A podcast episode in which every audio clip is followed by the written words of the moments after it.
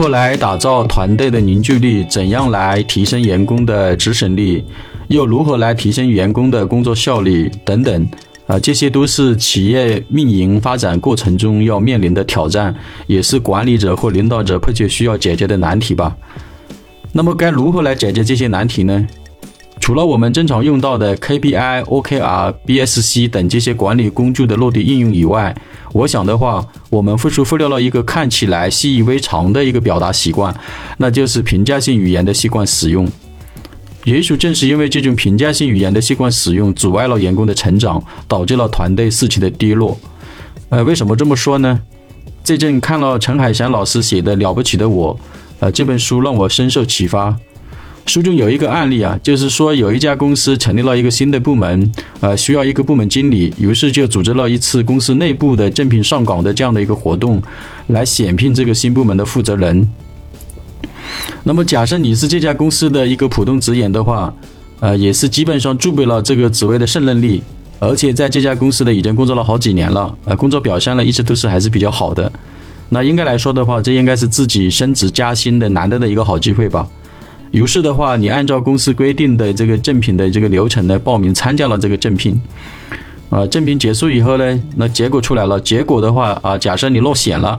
那么你应该怎样来想想这次落选的事情呢？那以下的话有六个选项，你会选哪一个呢？A，我真的已经尽力了，落选的话只是个意外。B，我就是胜任力还没有达到，落选是意料之中的事情，应该是我高估了我自己吧。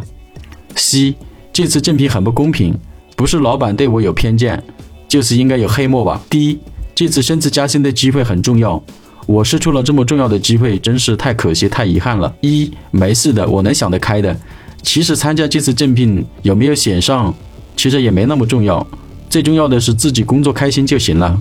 F，生活嘛就是这样子的，不可能事事如意。也不可能总能一帆风顺的。以上六个选项的话，就是代表了我们应对挫折和失望的几种基本的模式吧。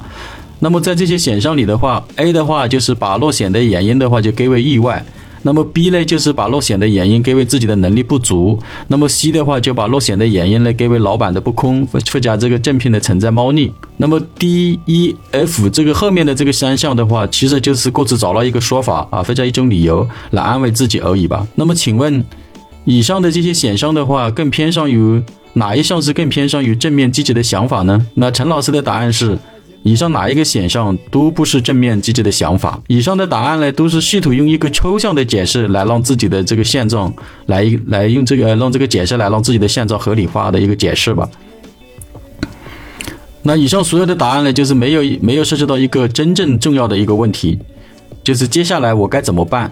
其实就是没有具体的落地的措施，那么这又是为什么呢？难道还有更具体可操作性的措施吗？呃，在陈老师看来啊，就是我们总是习惯用抽象的方式来理解这个世界，来衡量自己，啊，用抽象的这种方式来要求他人并自我设定，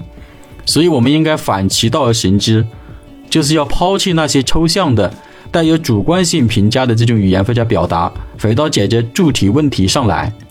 什么意思呢？就是我们在日常工作中总是习惯的用主观的评价性语言来评价员工的工作表现。比如，如果这位员工的工作表现还好呢，就会用类似工作认真负责啊、敬业爱岗啊这种表达来进行表扬；如果这位员工表现比较差呢，就会用类似有执行力不好啊、不服从管理啊等。这种表达方式来进行批评，还有的话，在公司的一些规章制度里的话，也经常会类似于啊，会用到类似于工作要认真负责、要精益求精、要正言爱岗这些表达来规范员工的行为，甚至在车间流水线上的作业指导书里面呢，也会经常使用这种带有抽象性的评价性的语言的表达。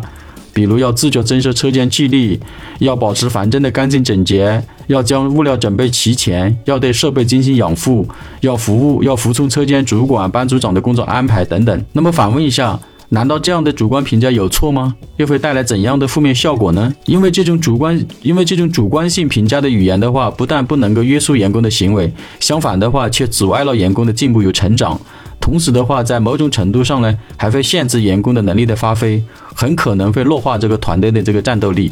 那么应该怎样来做呢？就是尽可能的不使用这种评价性的语言，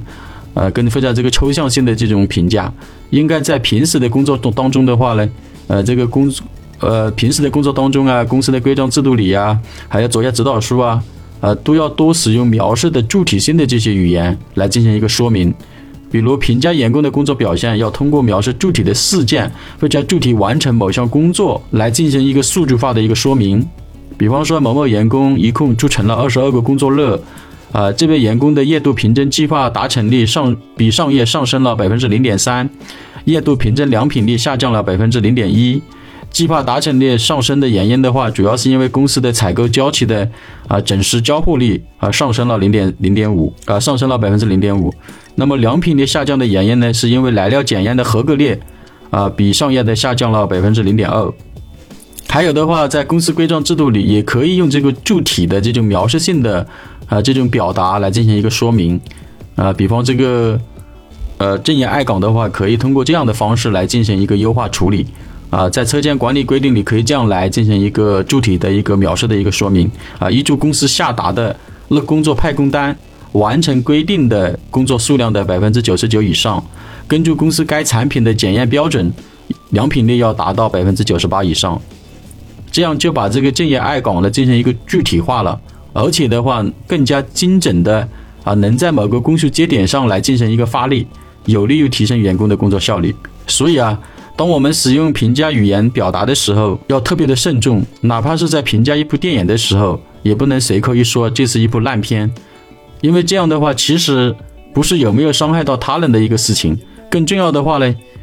就是当我们这样来评价他人的时候，其实更多的是在伤害我们自己，不但阻碍了自己的进步，还限制了自己的成长。